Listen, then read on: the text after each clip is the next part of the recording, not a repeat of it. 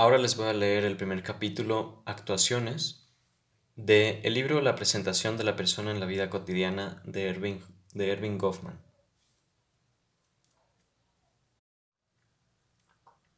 Actuaciones. Confianza en el papel que desempeña el individuo. Cuando un individuo desempeña un papel, solicita implícitamente a sus observadores que tomen en serio la impresión promovida ante ellos se les pide que crean que el sujeto que ven posee en realidad los atributos que aparenta poseer, que la tarea que realiza tendrá las consecuencias que en forma implícita pretende y que en general las cosas son como aparentan ser. De acuerdo con esto, existe el concepto popular de que el individuo ofrece su actuación y presenta su función para el beneficio de otra gente. Sería conveniente iniciar un examen de las actuaciones invirtiendo el problema y observando la propia confianza del individuo en la impresión de realidad que intenta engendrar en aquellos entre quienes se encuentra.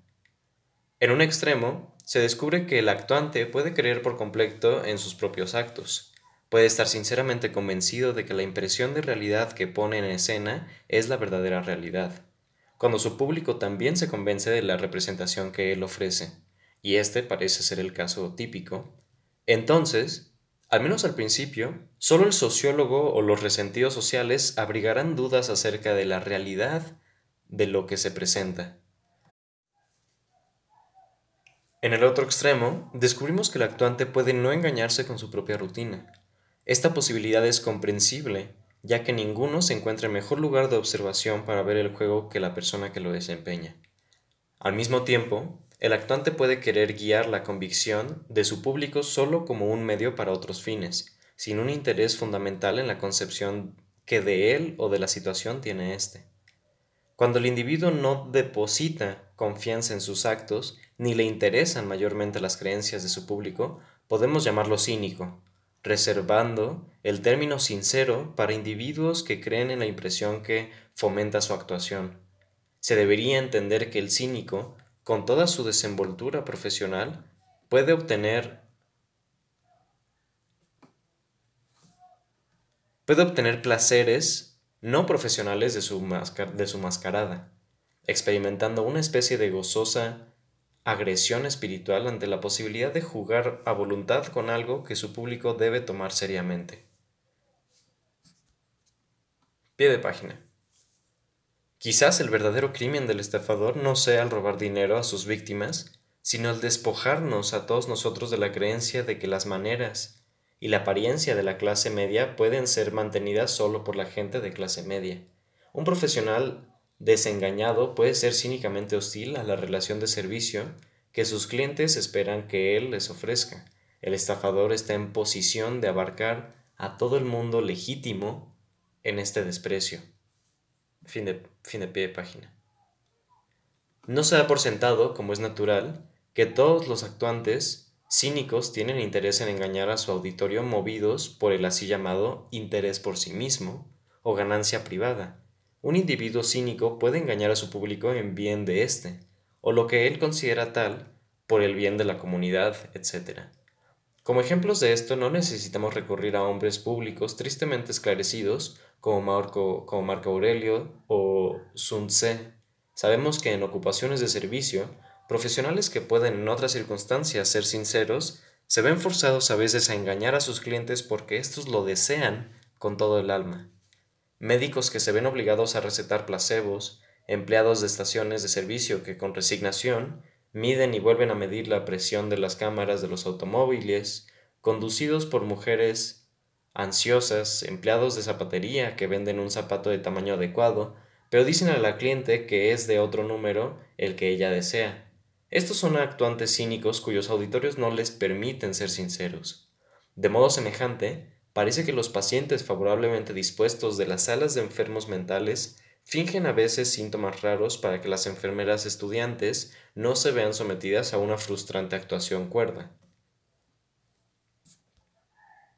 Así también, cuando los subalternos brindan su más calurosa acogida a superiores que se encuentran de vista, el deseo egoísta de obtener favores puede no ser el motivo principal. El subalterno quizás esté intentando, con todo tacto, poner cómodo al superior simulando el tipo de mundo que cree que aquel da por sentado. He sugerido dos extremos.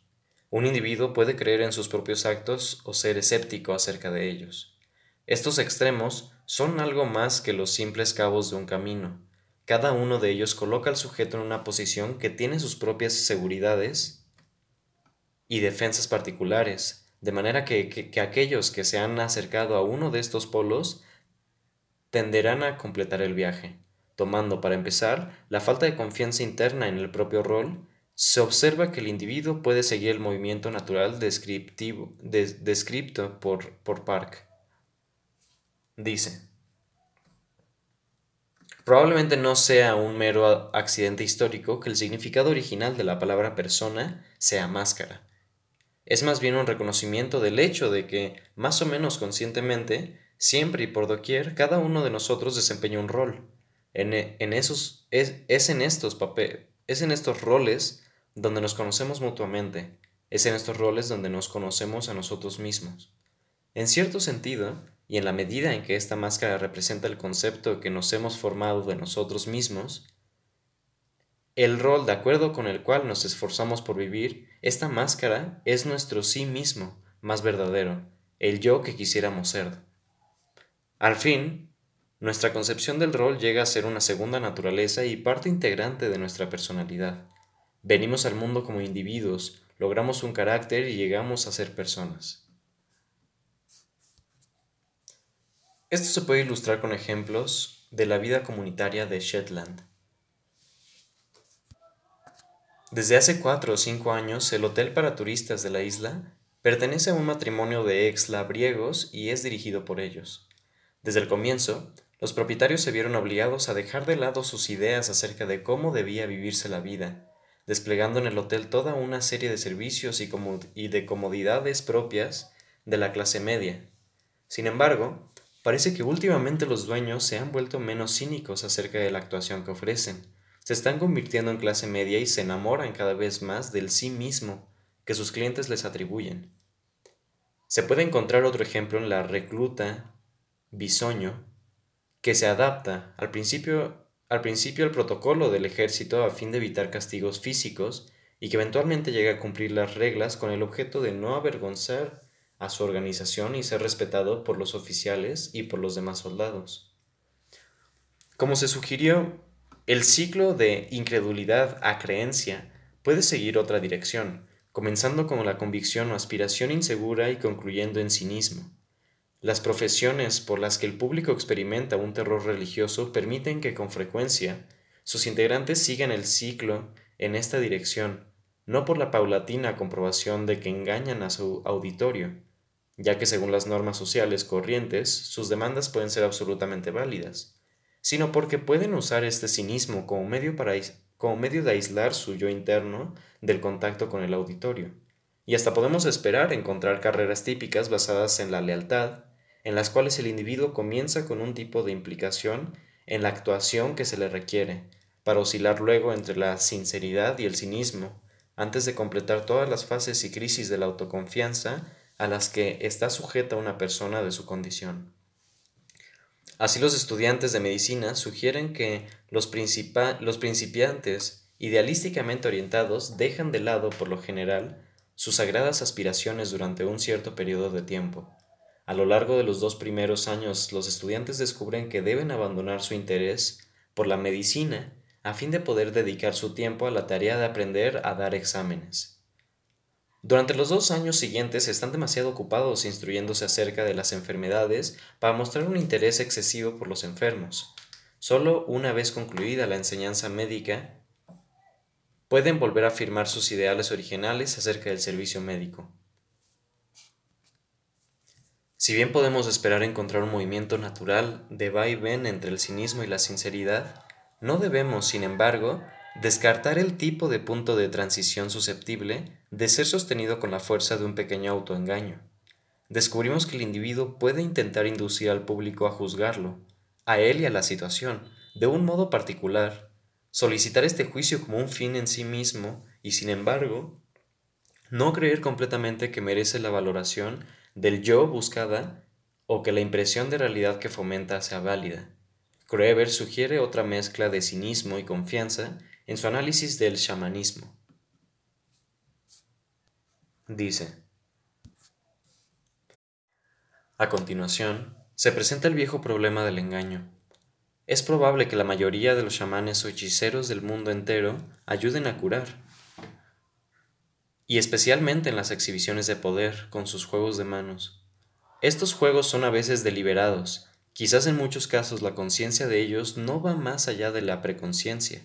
La actitud, haya habido o no represión, parece tender a un fraude piadoso. En general, los etnógrafos de campo parecen bastante convencidos de que aún los chamanes, que saben que, que saben que agregan fraude, creen sin embargo en sus poderes y especialmente en los de otros chamanes. Los consultan cuando ellos o sus hijos enferman.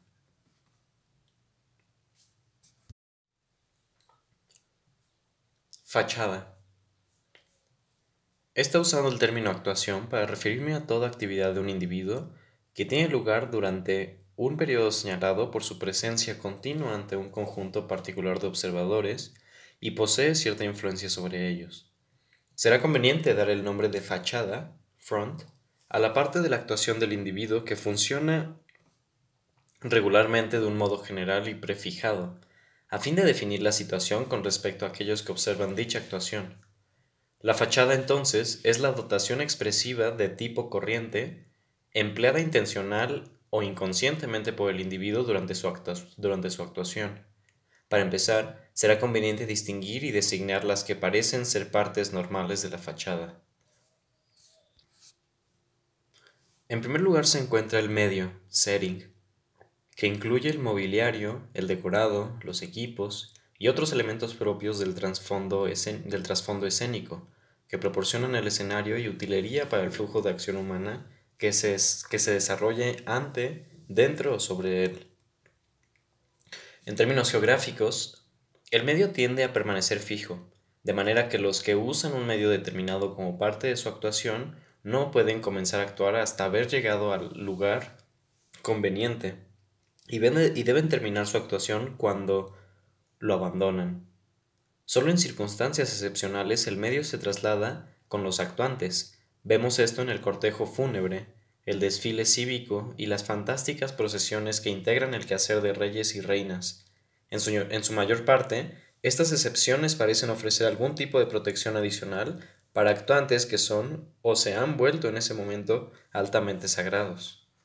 Estos personajes eminentes deben distinguirse sin duda de los actuantes profanos, profanos pertenecientes al tipo de los vendedores ambulantes que entre actuación y actuación trasladan su lugar de trabajo a menudo por necesidad.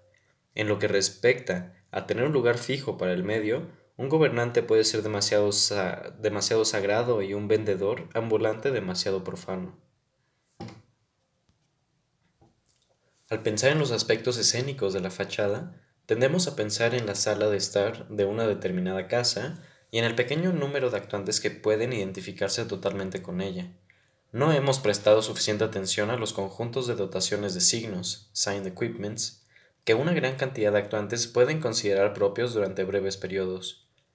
El hecho de que haya un elevado número de medios lujosos disponibles para ser, para ser alquilados por aquellos que pueden pagarlos es característico de los países de Europa Occidental y constituye sin duda una fuente de estabilidad para ellos. Se puede traer a colación un ejemplo proveniente de un, de un estudio sobre el funcionario de mayor jerarquía de la administración pública británica. Dice, el problema de establecer hasta dónde, el problema de establecer hasta dónde los que alcanzan la máxima jerarquía y en la administración pública adoptan el tono o color de una clase distinta de aquella a la que pertenecen por su nacimiento es delicado y difícil. La única información definida referente al problema son las cifras relativas a la pertenencia a los grandes clubes de Londres. Más de las tres cuartas partes de nuestros altos funcionarios administrativos pertenecen a uno o varios clubes de elevado estatus y lujo considerable, donde los derechos de ingreso pueden ser superiores a las 20 guineas, y la suscripción anual de 12 a 20 guineas. Estas instituciones pertenecen a la clase superior, ni siquiera a la alta clase media, por sus redes, equipos, estilo de vida que ahí se practica, su atmósfera toda.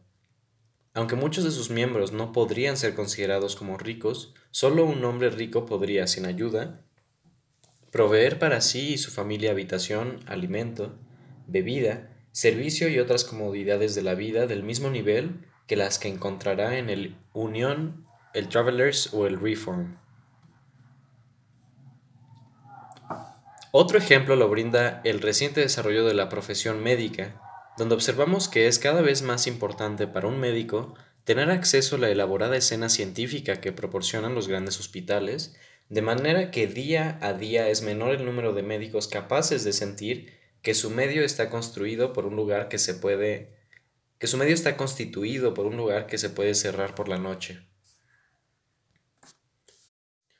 Si tomamos el término medio para referirnos a las partes escénicas de la dotación expresiva, se puede tomar fachada personal para referirse a los otros elementos de esa dotación, aquellos que debemos identificar íntimamente con el actuante mismo y que, como es natural, esperamos que lo sigan donde quiera que vaya.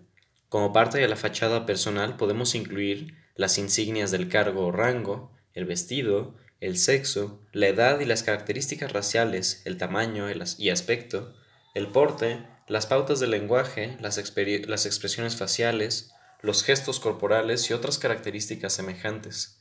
Algunos de estos vehículos transmisores de signos, tales como las características raciales, son para el individuo relativamente fijos y durante un periodo de tiempo no varían de una situación a otra. Además, algunos de estos vehículos de signos, como la expresión facial, son relativamente móviles o transitorios y pueden variar durante una actuación de un momento a otro. Es conveniente a veces dividir los estímulos que componen la fachada personal en apariencia, appearance, y modales, manner, de acuerdo con la función que desempeña la información transmitida por estos estímulos. Cabe considerar que la apariencia se refiere a aquellos estímulos que funcionan en el momento de informarnos acerca del estatus social del actuante, cuando estímulos también nos informan acerca del estado ritual temporario del individuo, es decir, si se ocupa en ese momento de alguna actividad social formal, trabajo o recreación informal, si celebra o no una nueva fase del ciclo estacional o de su ciclo vital. Los modales, por su parte, se refieren a aquellos estímulos que funcionan en el momento de advertirnos acerca del rol de interacción que el actuante esperará desempeñar en la situación que se avecina. Así, modales arrogantes, agresivos, pueden dar la impresión de que éste espera ser el que inicie la, interacción verbal y dirigir su curso. Modales humildes, gentiles, pueden dar la impresión de que el actuante espera seguir la dirección de otros o por lo menos de que puede ser inducido a hacerlo. A menudo esperamos, como es natural, una coherencia confirmatoria entre la apariencia y los modales. Esperamos que las diferencias de estatus social entre los interactuantes se expresen, en cierta medida, por medio de diferencias congruentes en las, en las indicaciones que se hacen del rol de interacción esperado. Este tipo de coherencia de la fachada puede ejemplificarse con la siguiente descripción del paseo de un mandarín por una ciudad china. Dice, inmediatamente detrás, la lujosa silla del mandarín, conducida por ocho portadores, llena el espacio libre de la calle. Es el, es el alcalde de la ciudad y supremo poder para todos los fines prácticos. Es un funcionario de aspecto ideal, porque su figura es grande y maciza, y tiene esa mirada severa e intransigente, que se supone necesaria en todo magistrado que espere mantener en orden a sus súbditos. Tiene un, tiene un aspecto duro y desagradable, como si estuviese en camino hacia el campo de ejecuciones para hacer decapitar a algún criminal. Este es el tipo de semblante que adoptan los mandarines cuando aparecen en público. A lo largo de muchos años de experiencia, nunca he visto a ninguno de ellos, desde el más encumbrado hasta el más humilde, con una sonrisa en el rostro o una mirada de simpatía para la gente mientras se lo transportaba oficialmente por las calles. Pero es evidente que la apariencia y los modales pueden tender a contradecirse mutuamente, como cuando el actuante que parece ser de condición superior a su auditorio actúa de una manera inesperadamente igualitaria o íntima o humilde o cuando un actuante que lleva vestidos correspondientes a una posición elevada se presenta a un individuo de estatus aún más elevado. Además de la previsible compatibilidad entre apariencia y modales, esperamos, como es natural, cierta coherencia entre medio, apariencia y modales. Dicha coherencia representa un tipo ideal que nos proporciona una forma de estimular nuestra atención respecto de las, respecto de las excepciones e interesarnos por ellas. En esta tarea, el estudioso es apoyado por el periodista, porque las excepciones a la esperada compatibilidad entre medio, apariencia y modales proporcionan el sabor picante y el encanto de muchas profesiones y el atractivo vendible de muchos artículos de revistas. Por ejemplo, una nota sobre Roger Stevens, el agente inmobiliario que dirigió la venta del Empire State Building, aparecida en el New Yorker, comenta con asombro el hecho de que Stevens tenga una casa pequeña, una oficina pobre y papeles sin, y papeles sin membrete. A fin de explorar en forma más profunda las relaciones entre las diferentes partes de la fachada social, será conveniente considerar un rasgo significativo de la información transmitida por la fachada, su carácter abstracto y general. Por más especializada y única que sea una rutina, su fachada social tenderá, con algunas excepciones, a reclamar para sí hechos que pueden ser igualmente reclamados y defendidos por otras rutinas algo diferentes. Por ejemplo, muchas ocupaciones de servicio ofrecen a sus clientes una actuación ilustrada con llamativas expresiones de limpieza, modernidad, competencia e integridad. Si bien estas normas abstractas tienen, de hecho, significación diferente en actuaciones ocupacionales diferentes, se estimula en el observador la costumbre de acentuar las similitudes abstractas. Para él, esta es una comodidad admirable, aunque a veces desastrosa. En lugar de tener que mantener una pauta diferente de expectativa y tratamiento responsivo para cada actuante y actuación ligeramente distintos, puede colocar la situación en una amplia categoría en torno de la cual le es fácil movilizar su experiencia pasada y su pensamiento estereotípico. Los observadores no necesitan entonces más que estar familiarizados con un reducido y por ende fácilmente manejable vocabulario propio de las fachadas y saber cómo responder ante éstas a fin de orientarse en una amplia variedad de situaciones Así en Londres, la tendencia actual de los, de, los desollinadores y empleados de perfumería a usar guardapolvos de, de color blanco, semejantes a los que se utilizan en los laboratorios, tiende a dar a entender al cliente que las delicadas tareas realizadas por estas personas serán efectuadas de un modo que ha llegado a ser estandarizado, clínico, confidencial. Existen razones para creer que la tendencia a presentar un gran número de actos diferentes por detrás de un pequeño número de fachadas es una evolución natural de la organización social. Radcliffe Brown lo sugirió al alegar que un sistema de parentesco descriptivo que da a cada persona un lugar único puede dar resultado en comunidades muy pequeñas, pero a medida que el número de personas aumenta, la segmentación del clan se hace necesaria para permitir un sistema menos complicado de identificación y tratamiento. Esta tendencia se advierte en fábricas, cuarteles y otros establecimientos sociales de grandes dimensiones.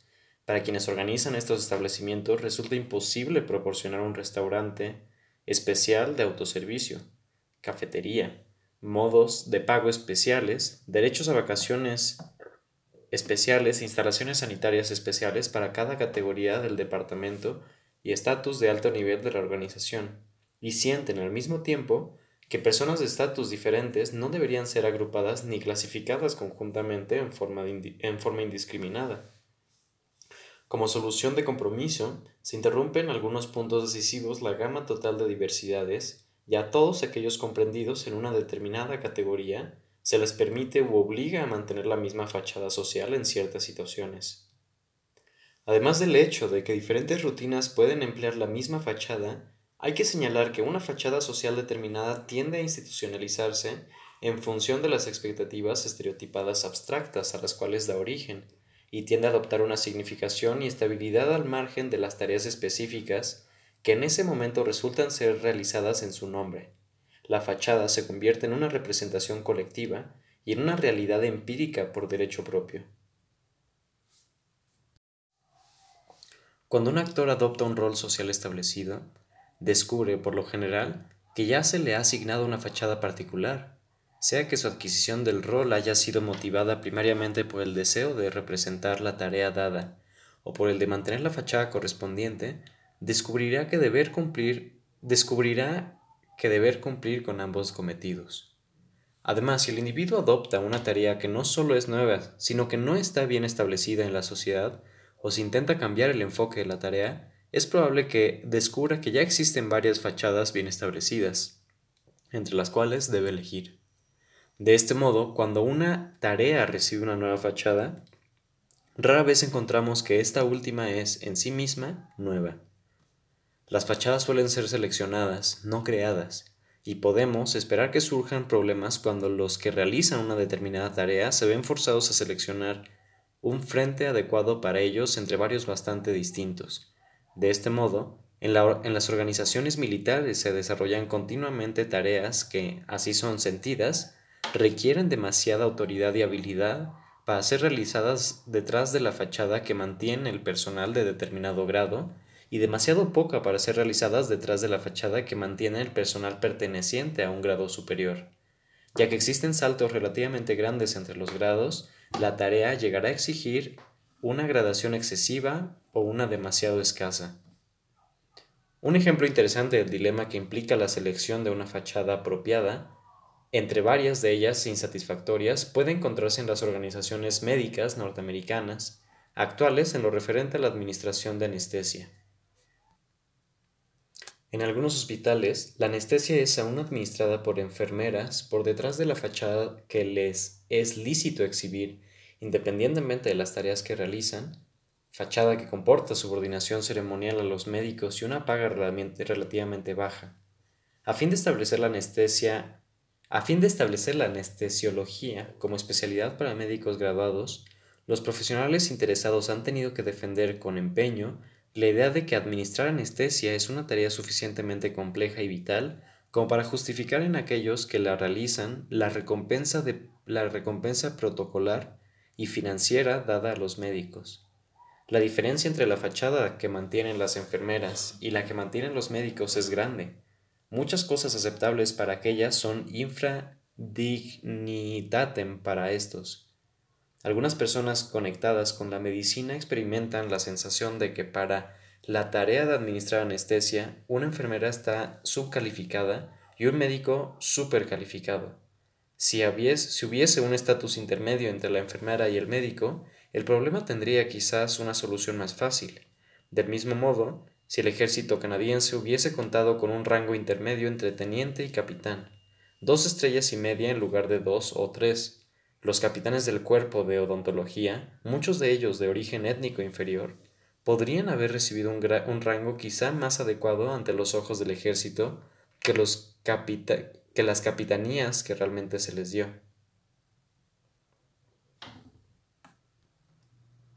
No tengo la intención de destacar el punto de vista de una organización formal o de una sociedad.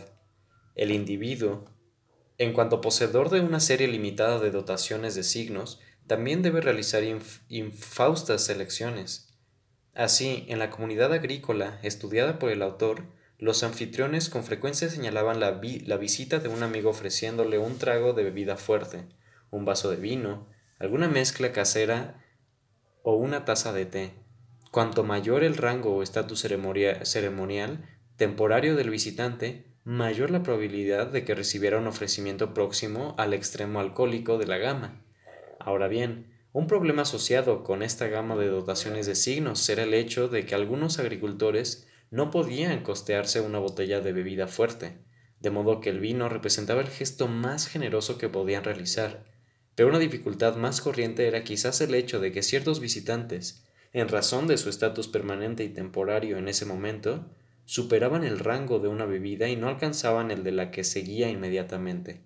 Con frecuencia, Existía el peligro de que el visitante se sintiera algo agraviado o, por lo contrario, de que, le costosa, de que la costosa y limitada dotación de signos del anfitrión se empleara de manera errónea.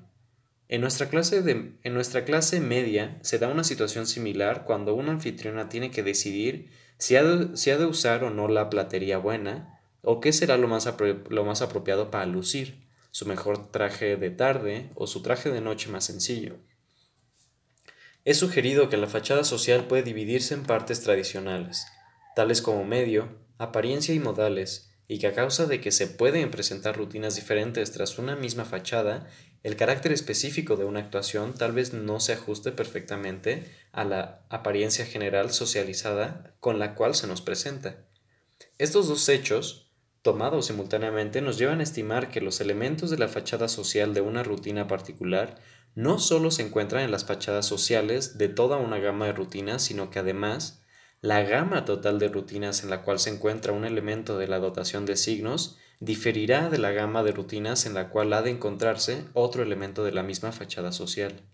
Así, un abogado puede hablar con un cliente dentro de un marco social que él emplea solo para este fin o para un estudio, pero los trajes que usa en dichas ocasiones también, también serán adecuados para cenar con sus colegas o ir, o ir al teatro con su mujer. El mismo modo, del mismo modo, los grabados que cuelgan de las paredes de su estudio y las alfombras que cubren el piso se pueden encontrar en establecimientos sociales domésticos.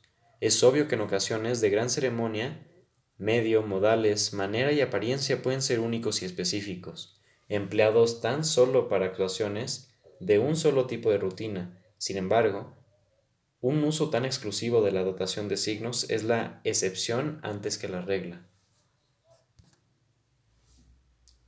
Realización dramática. Mientras se encuentra en presencia de otros, por lo general, el individuo dota su actividad de signos que destacan y pintan hechos confirmativos que de otro modo podrían permanecer inadvertidos y oscuros. Por si la actividad del individuo ha de llegar a ser significante para otros, debe movilizarla de manera que exprese durante la interacción lo que él desea transmitir. En realidad se puede pedir al actuante que no solo exprese durante la interacción las capacidades que alega tener, sino que también lo haga en forma instantánea. Así si, así, si un árbitro de fútbol quiere dar la impresión de que está seguro de su juicio, debe renunciar al momento de reflexión que podría conferirle seguridad acerca de su juicio. Debe tomar una decisión instantánea, de manera que el público que lo observa esté seguro de que él está seguro. Se puede señalar que en el caso de algunos estatus, la dramatización no presenta problema alguno, ya que ciertos actos instrumentalmente esenciales para llevar a cabo la tarea núcleo del estatus están al mismo tiempo muy bien adaptados, desde el punto de vista de la comunicación, como medio para transmitir de manera vívida las cualidades y atributos que alega el actuante. Los roles de los boxeadores, cirujanos, violinistas y policías son ejemplos de este caso, estas actividades dan lugar a tal grado de autoexpresión dramática que profesionales ejemplares, reales o ficticios, llegan a hacerse famosos y a ocupar un lugar especial entre las fantasías comercialmente organizadas de la nación. En muchos casos, sin embargo, la dramatización del propio trabajo constituye un problema. Se puede citar el ejemplo extraído de un estudio hospitalario en el que se muestra que el personal de enfermería clínica tiene un problema del que carece el de enfermería quirúrgica. Que muestra que el personal de enfermería clínica tiene un problema del que carece el de enfermería quirúrgica. Dice, las tareas que realiza una enfermera para pacientes en postoperatorio en el sector de cirugía son con frecuencia de reconocida importancia, hasta para los pacientes extraños a las actividades del hospital. Por ejemplo, el paciente ve que su enfermera cambia vendas, acomoda estructuras ortopédicas y puede advertir que estas son actividades que encierran un propósito determinado. Aun si, les, eh, si le es imposible estar a su lado, el enfermo puede respetar sus actividades pues éstas tienen un objeto. La enfermería clínica es también un trabajo altamente especializado. El diagnóstico del médico debe, debe basarse en una cuidadosa observación de síntomas, realizada durante un periodo prolongado, mientras que el del cirujano depende en gran parte de los elementos visibles. La falta de visibilidad crea problemas a los clínicos. Un paciente verá que su enfermera se detiene junto a la cama vecina y charla durante unos momentos con el paciente que lo ocupa. No sabe por qué, está observando el ritmo de la respiración y el color y tono de la piel. Piensa que ella solo está de visita.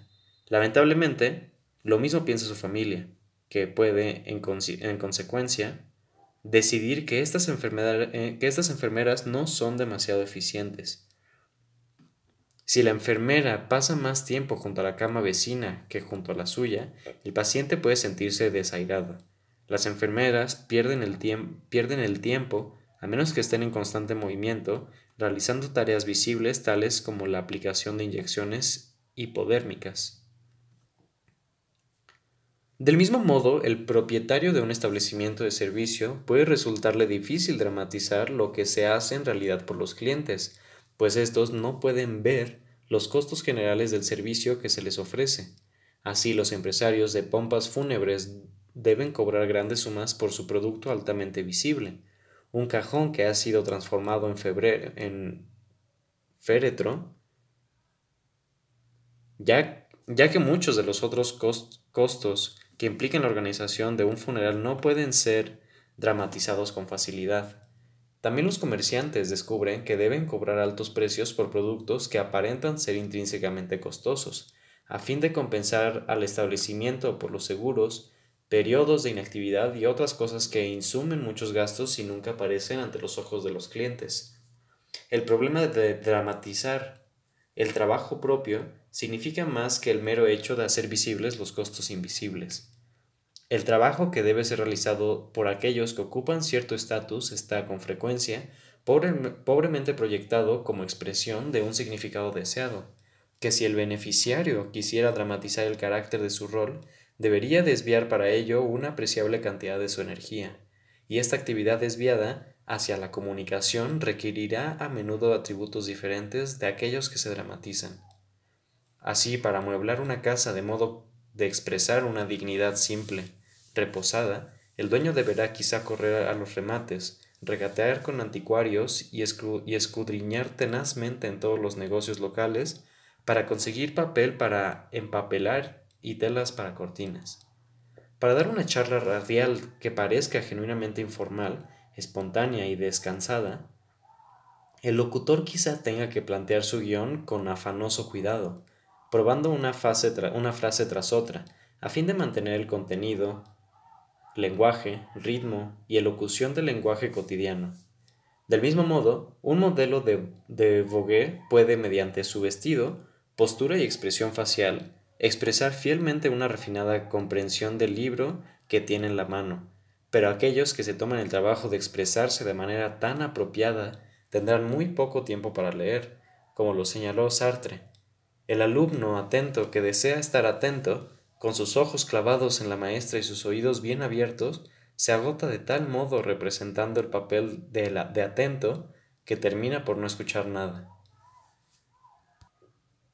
Así, los individuos se enfrentan a menudo con el dilema de expresión versus acción. Aquellos que poseen el tiempo y el talento para realizar bien una tarea pueden no tener, por la misma razón, ni el tiempo ni el talento para mostrar que lo están haciendo bien. Se puede decir con algunas organizaciones, se puede decir que algunas organizaciones resuelven este dilema delegando oficialmente la función dramática en un especialista que pasará el tiempo expresando la significación de la tarea y no efectuándola en realidad. Si alteramos momentáneamente nuestro marco de referencia y de una actuación particular nos volvemos hacia los individuos que la representan, podemos considerar un hecho interesante acerca de la serie de rutinas diferentes que cualquier grupo o clase de individuos pueda ayudar a realizar. Cuando se examina un grupo o una clase, se advierte que sus miembros tienden fundamentalmente a conferir a su yo ciertas rutinas determinadas y a dar menor importancia a las demás. Así, un profesional puede estar dispuesto a adoptar un rol muy modesto en la calle, en un negocio o en su hogar, pero en la esfera social que abarca su manifestación de competencia profesional, le preocupará mucho hacer una exhibición efectiva. Al movilizar su conducta para realizar dicha exhibición, le preocupará no tanto la serie completa de las diferentes rutinas que realiza, sino tan solo aquella de la cual deriva su reputación ocupacional.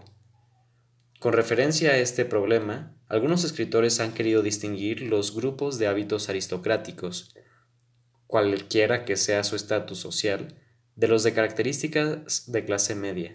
Se ha dicho que el hábito aristocrático es aquel que moviliza todas las actividades menores de la vida que caen fuera de las series de las serias especialidades de otras clases e inyecta en estas actividades una expresión de carácter, poder y rango elevado. ¿Por medio de qué realizaciones importantes aprende el joven noble a mantener la dignidad de su rango y hacerse acreedor a esa superioridad sobre sus conciudadanos, hasta la cual lo ha evaluado la virtud de sus antepasados? Por el conocimiento, el trabajo, la paciencia, la autonegación o algún tipo de virtud, como todas sus palabras y todos sus movimientos son observados, desarrolla una atención habitual por cada una de las circunstancias de conducta corriente y estudia cómo realizar todos esos pequeños deberes con la más precisa corrección. Como tiene conciencia del grado en que se lo observa y hasta qué punto la y hasta qué punto la humanidad está dispuesta a favorecer todas sus inclinaciones, actúa en las ocasiones menos importantes con esa libertad y elevación que el pensamiento de esto inspira naturalmente. Su talente, su modo de ser, su porte, todos ellos caracterizan ese, ese elegante y agraciado sentido de su propia superioridad, al cual difícilmente tienen acceso aquellos que nacen en condiciones sociales inferiores. Estas son las artes por medio de las cuales se propone lograr que la humanidad se someta más fácilmente a su autoridad y gobernar sus inclinaciones de acuerdo con su propio placer, y en esto rara vez se ve frustrado. Estas artes, apoyadas por rango y preeminencia, son, de ordinario, suficientes para gobernar el mundo. Si tales virtuosos existieran en la realidad, proporcionarían un grupo adecuado para estudiar las técnicas por medio de las cuales la actividad se transforma en exhibición.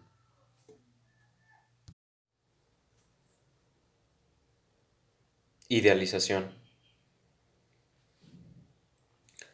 En las páginas anteriores se señaló que la actuación de una rutina presenta, a través de su fachada, algunas exigencias más bien abstractas sobre el público, exigencias que probablemente lo serán presentadas durante la actuación de otras rutinas. Esto constituye una forma de socializar, moldear y modificar una actuación para adecuarla a la comprensión y expectativas de la sociedad en la cual se presenta.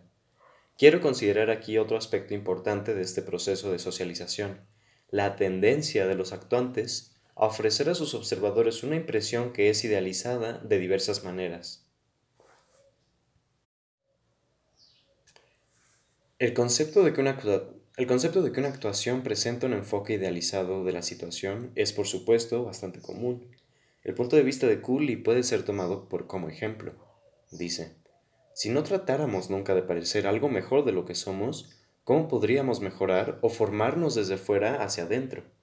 Y el mismo impulso para mostrar al mundo un aspecto mejor o idealizado de nosotros mismos encuentra una expresión organizada en las diferentes profesiones y clases, cada una de las cuales tiene hasta cierto punto una jerga o posee que la mayoría o posee que la mayoría de sus miembros asumen inconscientemente, pero que produce el efecto de una conspiración destinada a obrar sobre la credulidad del resto del mundo. Hay una jerga no sólo de teología y de filantropía, sino también de jurisprudencia, medicina, educación y hasta de ciencia quizás en particular de ciencia, precisamente ahora, ya que cuanto más reconocido y admirado es un tipo particular de mérito, más probable es que sea asumido por los que no son dignos de él. Así, cuando el individuo se presenta ante otros, su actuación tenderá a incorporar y ejemplificar los valores oficialmente acreditados de la sociedad, tanto más, en realidad, de lo que lo hace su conducta general. En la medida en que una actuación destaca los valores oficiales corrientes de la sociedad en la cual tiene, tiene lugar, podemos considerarla a la, a la, manera de Durkheim y Radcliffe Brown como una ceremonia, un expresivo rejuvenecimiento y reafirmación de los valores morales de la comunidad. Además, en tanto el sesgo expresivo de las actuaciones es aceptado como realidad, aquello que es aceptado en el momento como realidad ha de tener algunas de las características de una celebración. Permanecer en su habitación alejado del lugar donde se desarrolla una fiesta, o lejos del lugar donde el profesional atiende a su cliente, es permanecer alejado del lugar donde se representa la realidad. El mundo es, en verdad, una boda. Una de las fuentes de información más ricas sobre la presentación de actuaciones idealizadas es la literatura referente a la movilidad social. En la mayoría de las sociedades parece haber un sistema fundamental o general de estratificación, y en la mayoría de las sociedades estratificadas existe una idealización de los estratos superiores y cierta aspiración a ascender hasta ellos por parte de los que se encuentran en situación inferior.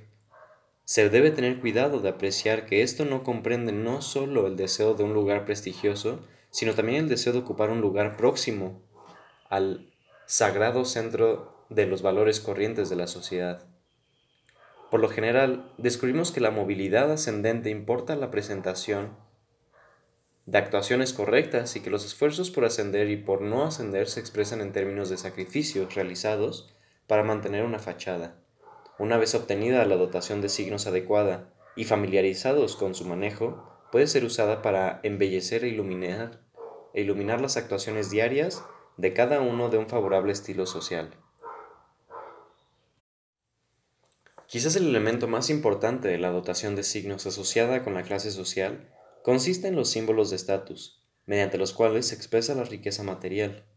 En este sentido, la sociedad norteamericana es similar a otras, pero parece haber sido señalada como ejemplo extremo de una estructura de clase orientada hacia la riqueza, quizá porque están tan difundidas en ella la libertad para emplear símbolos de riqueza y la capacidad financiera para hacerlo, la, sociedad hindú, por otra parte, ha sido a veces mencionada no sólo como aquella en la cual la movilidad se produce en términos de grupos de casta, no de individuos, sino también como aquella en la cual las actuaciones tienden a establecer demandas favorables en lo referente a, a valores no materiales. Un estudioso de la India ha sugerido recientemente que, dice, el sistema de castas está lejos de ser una estructura rígida en la cual la posición de cada componente está fijada en forma definitiva.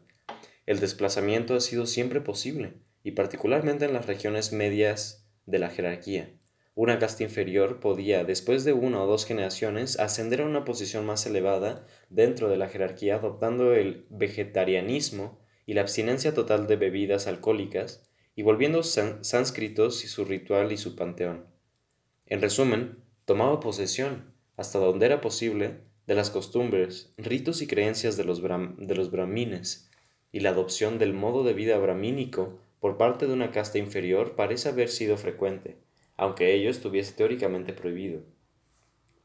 La tendencia de las castas inferiores a limitar a las superiores ha sido un poderoso perdón, la tendencia de las castas inferiores a imitar a las superiores ha sido un poderoso factor para la divulgación del ritual y las costumbres sánscritos y el logro de cierta uniformidad cultural no solo a través de la escala de castas, sino en todo el territorio de la India. De hecho, como es, natural, hay muchos círculos hindúes cuyos miembros se, preocupan por, insuflar una expresión de riqueza, lujo y estatus de clase a la actuación de su rutina diaria y que piensan demasiado poco en la pureza ascética para molestarse en fingirla. En forma similar, siempre existieron en Estados Unidos grupos de influencia cuyos miembros advirtieron que algún aspecto de las actuaciones debía tender a disminuir la expresión de total riqueza, con el propósito de fomentar la impresión de que los estándares referentes a nacimiento, cultura o seriedad moral son los que prevalecen. Quizá a causa de la orientación ascendente que existe hoy en la mayoría de las sociedades, tendemos a suponer que las tensiones expresivas de una actuación exigen necesariamente del actuante un estatus de clase más elevado que el que de otro modo se le podría otorgar. Por ejemplo, no, no nos sorprende enterarnos de los siguientes detalles de pasadas actuaciones domésticas en Escocia. Dice, una cosa es bastante cierta, el hacendado corriente y su familia vivían mucho más frugalmente en su familia común que cuando recibían visitantes. Se elevaban entonces al nivel de una gran ocasión y servían platos que recordaban los banquetes de la nobleza medieval. Pero, al igual que estos mismos nobles, entre uno y otro festejo volvían a sus comidas, que eran muy simples y estaban limitadas al núcleo íntimo. El secreto era bien guardado. Hasta Edward Bort, con todo su conocimiento de los habitantes de las tierras altas, tenía dificultad en describir sus comidas diarias. Todo lo que pudo decir en definitiva fue que cada vez que recibían a un inglés, servían excesiva cantidad de alimentos, y comentaba, se ha dicho con frecuencia que ellos serían capaces de saquear a todos sus arrendarios antes que nosotros pudiéramos pensar que administraban su casa mezquinamente. Pero he oído decir a muchos de los que trabajaron para ellos que, pese a ser atendidos durante la comida por cinco o seis servidores, con toda esa pompa, a menudo comían gachas de avena preparadas de diferentes modos, arenques adobados u otros alimentos igualmente económicos y mediocres. De hecho, sin embargo, muchas clases de personas han tenido diferentes razones para practicar una modestia sistemática y para atemperar cualquier expresión de riqueza, capacidad, fortaleza espiritual o autorrespeto. Los aires ignorantes, negligentes, descuidados que los negros de los estados sureños se sentían a veces obligados a afectar durante su interacción con los blancos ilustran cómo una actuación representa valores ideales que otorgan al actuante una posición inferior a la que secretamente acepta para sí. Se puede citar una versión moderna de esta, de esta mascarada. Dice, ahí donde, no, ahí donde hay una verdadera competencia por encima de los niveles no especializados de trabajos que se consideran por lo general trabajos para blancos, algunos negros aceptarán voluntariamente símbolos de estatus inferior, aunque realicen trabajos de mayor jerarquía. Así, un dependiente en muelles recibirá la paga y el título de mensajero, una enfermera permitirá que la llamen doméstica y un pedícuro entrará a la casa de gente blanca de noche por la puerta de servicio.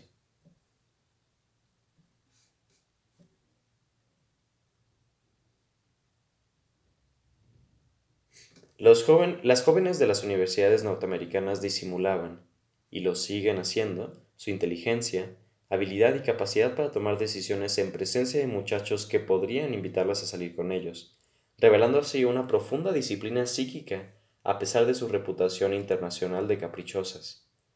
Se informa que estas actuantes permiten que sus amigos les expliquen tediosamente cosas que ellas ya saben, ocultan su habilidad matemática a sus consortes menos capaces, se dejan ganar en los juegos.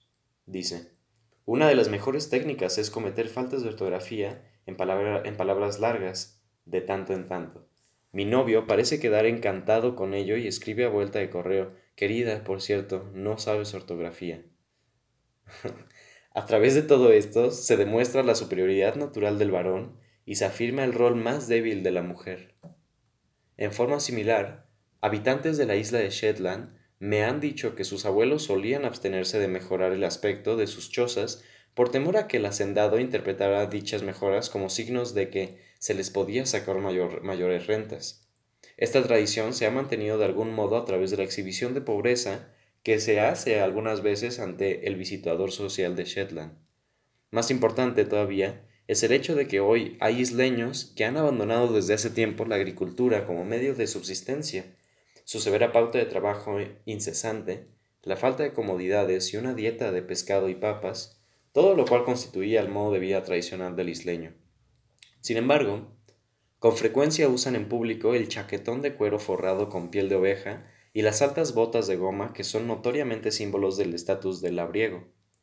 Se presentan a la comunidad como personas sin partido, leales al estatus social de sus compañeros isleños. Es un papel que desempeñan con sinceridad, calidez, dialecto apropiado y gran dominio.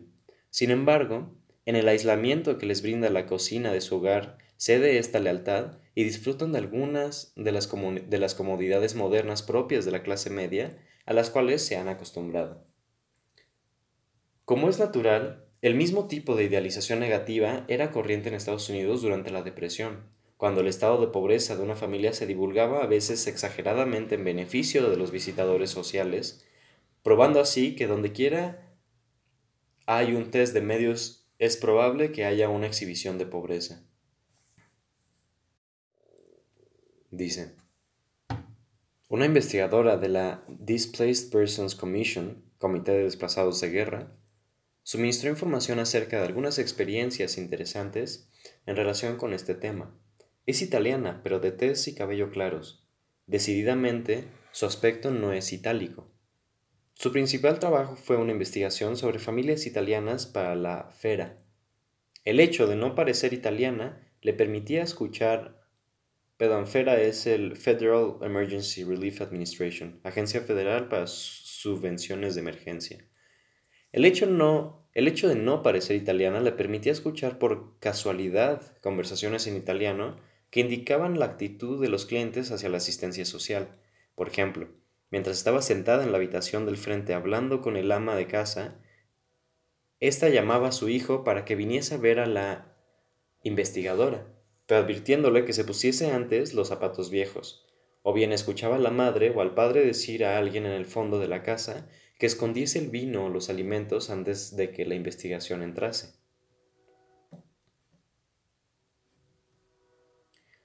Se puede citar otro ejemplo extraído de un estudio reciente del negocio de chatarra, en el cual se suministran datos sobre el tipo de impresiones que los profesionales de oficio, del oficio creen que es oportuno fomentar. Dice, el comprador, de el comprador de chatarra está fundamentalmente interesado en mantener al público en general ignorante de la información relativa al verdadero valor financiero de la chatarra.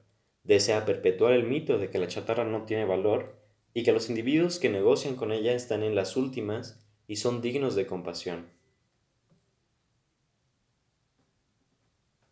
Dichas impresiones tienen un, tienen un aspecto idealizado, porque si el actuante ha de tener éxito debe ofrecer el tipo de escenario que, que materialice los estereotipos extremos de desastrada pobreza del observador.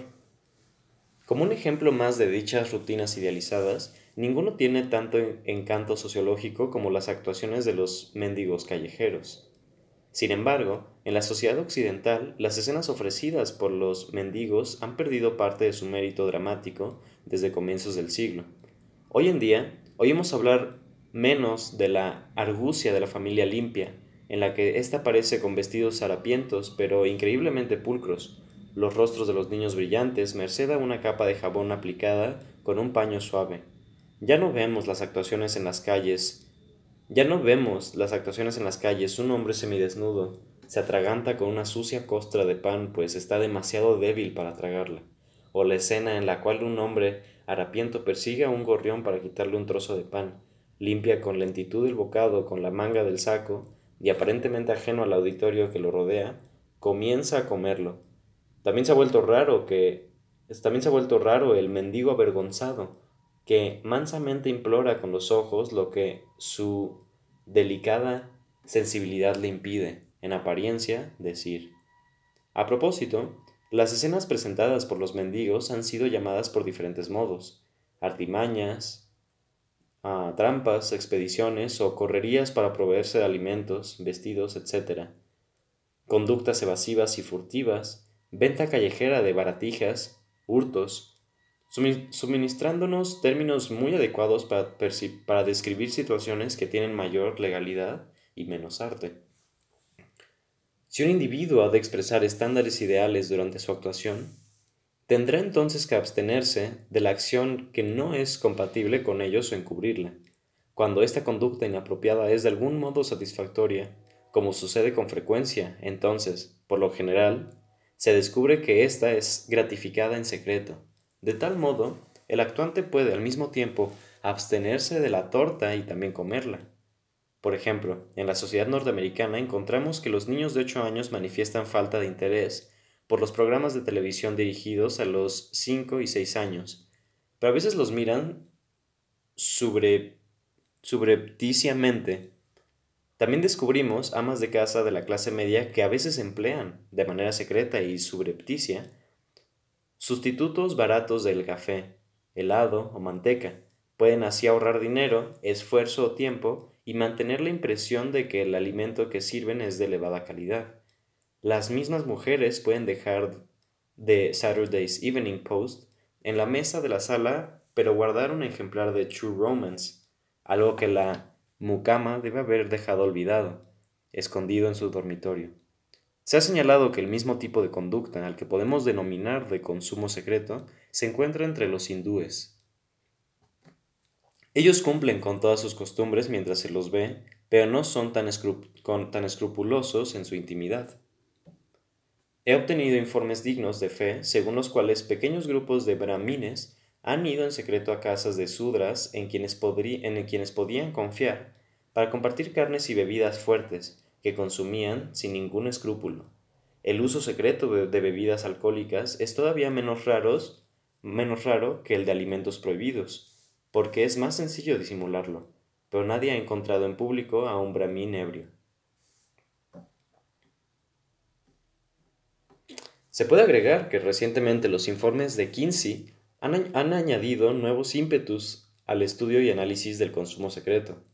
Es importante notar que cuando un individuo ofrece una actuación, encubre por lo general algo más que placeres y economías inadecuadas.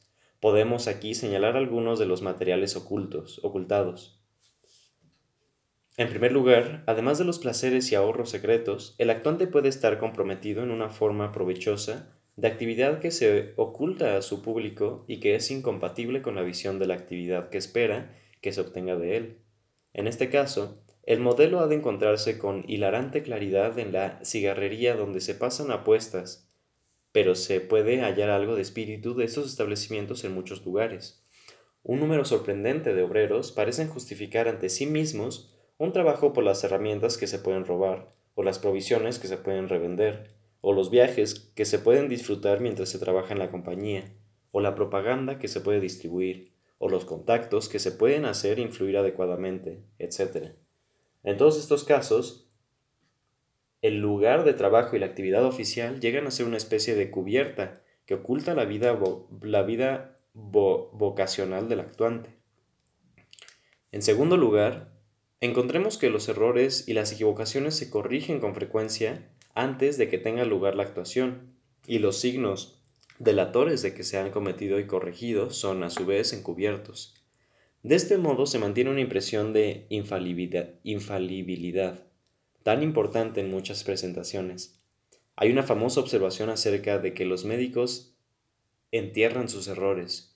Otro ejemplo se encuentra en una reciente disertación sobre interacción social en tres oficinas gubernamentales, según la cual a los funcionarios les desagradaba dictar los informes a un estenógrafa porque preferían repasarlos y corregir las fallas antes de que las viera un, este, un, una este, estenógrafa, y menos aún un superior. En tercer lugar, en esas interacciones donde el individuo presenta un producto a otros, tenderá a mostrarles solo el producto final, y estos lo juzgarán sobre la base de algo que ha sido terminado, pulido y empaquetado. En algunos casos, si se requirió realmente muy poco esfuerzo para completar el objetivo, este hecho será encubierto. En otros casos, se ocultarán las largas y tediosas horas de labor solitaria. Por ejemplo, el estilo elegante adoptado en algunos libros eruditos puede ser comparado, en forma instructiva, con el febril y penoso trabajo que el autor puede haber sobrellevado para completar el índice a tiempo, o con las disputas que puede haber tenido con el editor a fin de aumentar el tamaño de la primera letra de su apellido en la tapa del libro. Se puede citar una cuarta, discrepancia entre las apariencias y la realidad total. Descubrimos que muchas actuaciones no podrían haber sido presentadas si no se hubieran realizado tareas que son, de otro modo, físicamente sucias, semi-clandestinas, crueles y, desagradantes y degradantes. Pero estos hechos perturbadores rara vez se expresan durante una actuación. En los términos de, Hughes, tendemos a encubrir a nuestro auditorio toda evidencia de trabajo sucio, ya sea que lo realicemos en privado o lo asignemos a un sirviente, el mercado impersonal a un especialista legítimo o a uno ilegítimo.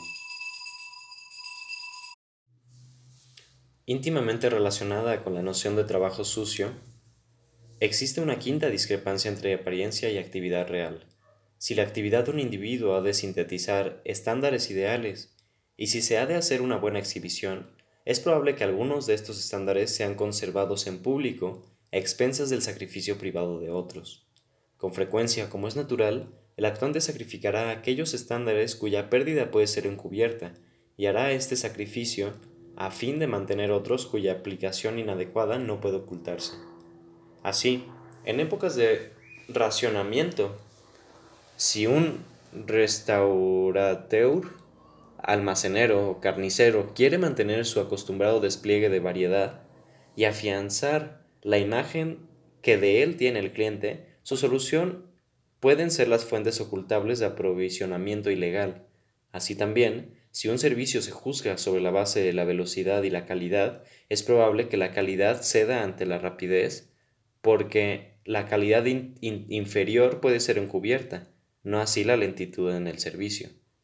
De modo semejante, si los asistentes de una sala de enfermos mentales deben mantener el orden y al mismo tiempo no deben pagar, no deben pegar a los pacientes, y si esta combinación de normas es difícil de mantener, el paciente revoltoso será degollado con una toalla mojada y sometido por asfixia de un modo que no deje evidente, que no deje evidencia visible de malos tratos. La ausencia de malos tratos puede fingirse, el orden no. Dice, los estatutos, reglamentos y órdenes más fáciles para hacer observar son aquellos que dejan pruebas tangibles de haber sido obedecidos o no, tales como las disposiciones pertinentes a la limpieza de la sala, cierre de puertas, uso de bebidas alcohólicas durante horas de trabajo, empleo de medidas de represión, etc.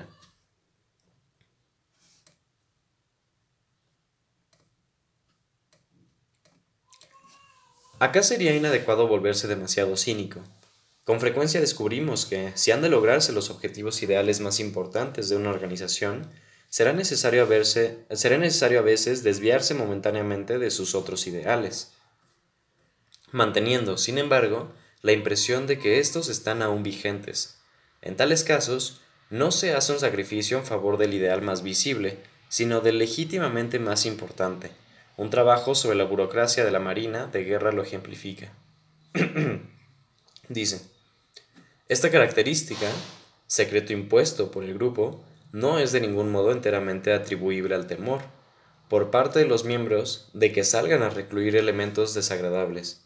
Si bien este temor desempeña siempre algún papel al mantener oculto el cuadro interno de cualquier, de cualquier burocracia, se debe asignar mayor importancia a una de las características de la estructura informal en sí, porque la estructura informal está al servicio del importante papel que consiste en proporcionar un canal para trampas de las reglas y métodos de procedimiento formalmente prescriptos. Ninguna organización cree que puede permitirse publicar esos métodos, por medio de los cuales se, resuelven ciertos problemas, como es importante notar. ninguna organización cree que puede permitirse publicar esos métodos antitéticos a los sancionados de manera oficial, y en este caso a los sólidamente sancionados, caros a las tradiciones del grupo. Finalmente, encontramos actuantes que con frecuencia fomentan la impresión de que tenían motivos ideales para adquirir el rol que cumplen, que poseen una capacidad ideal para desempeñarlo y que no era necesario que sufrieran indignidades, insultos y humillaciones ni quisieran tratos sobreentendidos a fin de obtenerlo.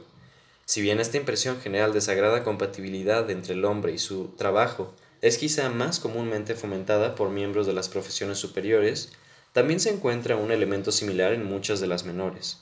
Como refuerzo de estas impresiones ideales, existe una especie de retórica del entrenamiento por medio del cual sindicatos, universidades, gremios y otros cuerpos que proveen títulos habilitantes requieren que sus miembros absorban una, un área y un periodo de formación místicos, en parte para mantener un monopolio, pero también en parte para fomentar, una, para fomentar la impresión de que el profesional autorizado es alguien que ha sido reconstituido por su experiencia de aprendizaje y que está ahora situado en un nivel diferente del de otros hombres. Así, al referirse a los farmacéuticos, un estudiante señala que estos creen que estos creen que el curso universitario de cuatro años requerido para obtener el diploma es bueno para la profesión, pero que algunos admiten que un entrenamiento de unos meses es todo lo realmente necesario. Se puede añadir que durante la Segunda Guerra Mundial el ejército norteamericano trató inocentemente profesiones como farmacia y relojería de un modo puramente instrumental, y entrenó a profesionales eficientes en cinco o seis meses ante el horror de miembros establecidos de estos oficios. Y así encontramos que los clérigos dan la impresión de que ingresaron en la iglesia gracias a un llamado de la vocación. En Estados Unidos, estos suelen cubrir su interés en ascender socialmente. En Gran Bretaña, su interés en no descender demasiado. Y una vez más, los sacerdotes suelen dar la impresión de que han elegido su congregación por lo que les puede ofrecer espiritualmente y no, como quizás en realidad, porque los dignatarios eclesiásticos ofrecían una buena casa o el pago total de los, de los viáticos. De modo semejante, las escuelas de medicina de Estados Unidos tienden a, tienden a reclutar sus estudiantes en parte sobre la base de su origen étnico, y los pacientes tienen, por cierto, en cuenta este factor al elegir a sus, a sus médicos, pero la interacción real entre médico y paciente se permite desarrollar la impresión de que el médico es médico puramente a causa de sus aptitudes y formaciones y formación especiales. De manera similar, los ejecutivos a menudo proyectan un aire de competencia y comprensión general de la situación, no advirtiendo ni dejando advertir que ocupan el puesto en parte porque parecen ejecutivos y no porque pueden trabajar como tales.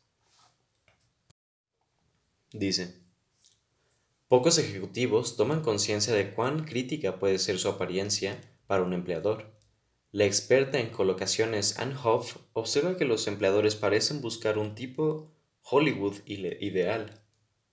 Una compañía rechazó a un, candidato, a un candidato porque tenía dientes demasiado cuadrados y otros fueron descalificados porque tenían las orejas separadas o bebían y fumaban en exceso durante una entrevista. Con frecuencia, los empleadores estipulan abiertamente requisitos raciales y religiosos. Es posible que los actuantes intenten incluso dar la impresión de que su porte y capacidad actuales son algo que siempre han poseído y de que nunca han tenido que abrirse camino dificultosamente a través de un periodo de aprendizaje. En todo esto, el actuante puede recibir asistencia tácita del establecimiento en el cual ha de actuar.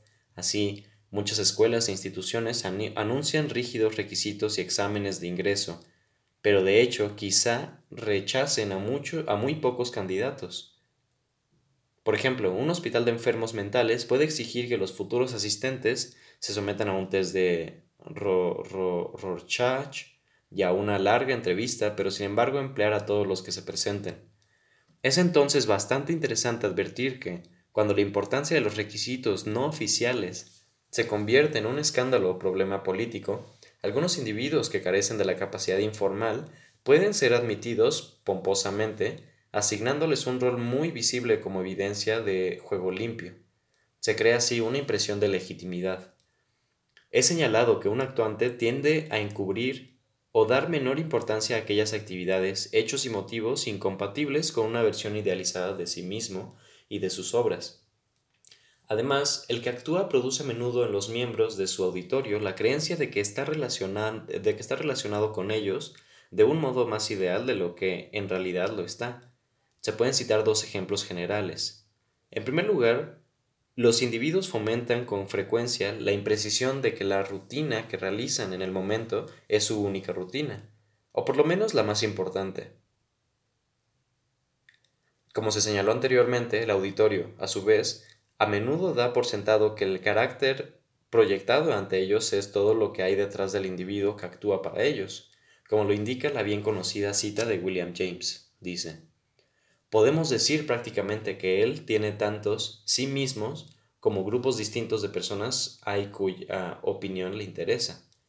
Por lo general, muestra una diferente fase de sí mismo a cada uno de estos grupos. Muchos jóvenes, muchos serios ante muchos jóvenes muy serios ante sus padres y maestros, maldicen y fanfarronean como piratas entre sus jóvenes amigos duros. No nos mostramos a nuestros hijos como a nuestros camaradas de club a nuestros clientes como a los obreros que empleamos, a nuestros maestros y empleadores como a nuestros amigos íntimos. Como efecto y causa habilitante de esta especie de compromiso con el papel que se actúa comúnmente, advertimos que se produce la segregación de auditorios. Merced a ella, el sujeto se asegura de que aquellos ante quienes representa uno de sus papeles no sean los mismos individuos ante quienes representa un papel diferente en otro medio la segregación de auditorios, como artificio para proteger las impresiones fomentadas, será considerada más adelante. Aquí solo quisiera señalar que, aun cuando los actuantes intentaran destruir su segregación y la ilusión por ella estimulada, el público a menudo impediría esta acción.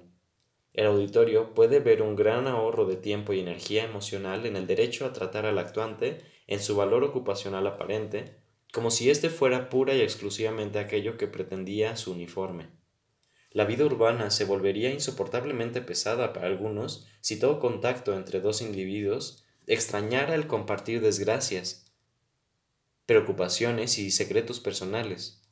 Así, si un hombre desea que se le sirva una comida con tranquilidad, quizá busque los servicios de una camarera más que los de una esposa. En segundo lugar, los actuantes tienden a fomentar la impresión de que la actuación corriente de su rutina y su relación con su auditorio habitual tienen algo especial y único. Se oculta el carácter rutinario de la actuación. El actuante mismo no tiene, por lo general, conocimiento de cuán rutinaria es en realidad su actuación, y se acentúan los aspectos espontáneos de la situación. El actuante médico proporciona un ejemplo obvio. Como señala un escritor, dice, él debe fingir buena memoria. El paciente, consciente de la importancia singular de los acontecimientos que suceden dentro de él, recuerda todo y en su deleite al referírselo al médico sufre de una completa evocación. El paciente no puede creer que el médico no lo recuerde también, y su orgullo se siente muy herido si este último deja, de percibir, deja percibir que no lleva notado en su mente, como primera prioridad, qué tipo de tabletas le recetó en su primera visita, en qué dosis y en qué oportunidad. De modo similar, como señala un estudio actual sobre médicos de Chicago, un clínico presenta a un especialista a un paciente como la mejor elección por razones técnicas, pero en realidad el especialista puede haber sido elegido en parte a causa de vínculos universitarios o de un arreglo para compartir honorarios o de algún otro quid pro quo claramente definido entre, entre ambos médicos. En nuestra vida comercial, esta característica de las actuaciones ha sido explotada y difamada con el título de servicio personalizado. En otras áreas de la vida, bromeamos acerca de cierto tipo especial, especial solicitud del médico hacia el paciente.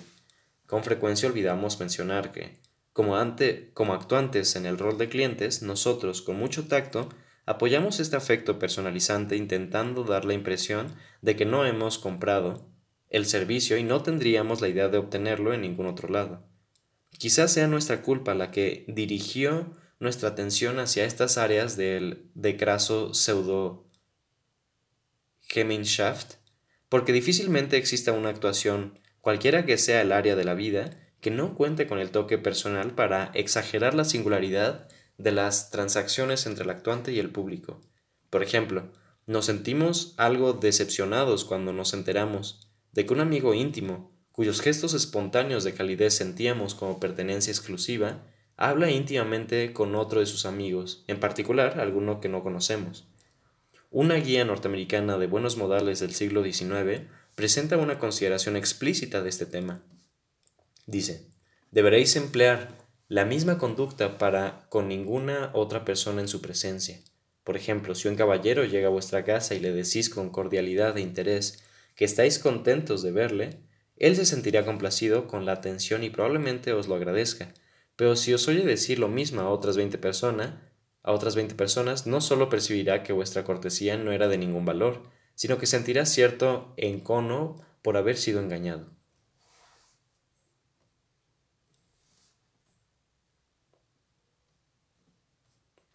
Aquí termina la, el apartado de idealización y comienza el mantenimiento del control expresivo. Esta ha sido la primera parte de actuaciones.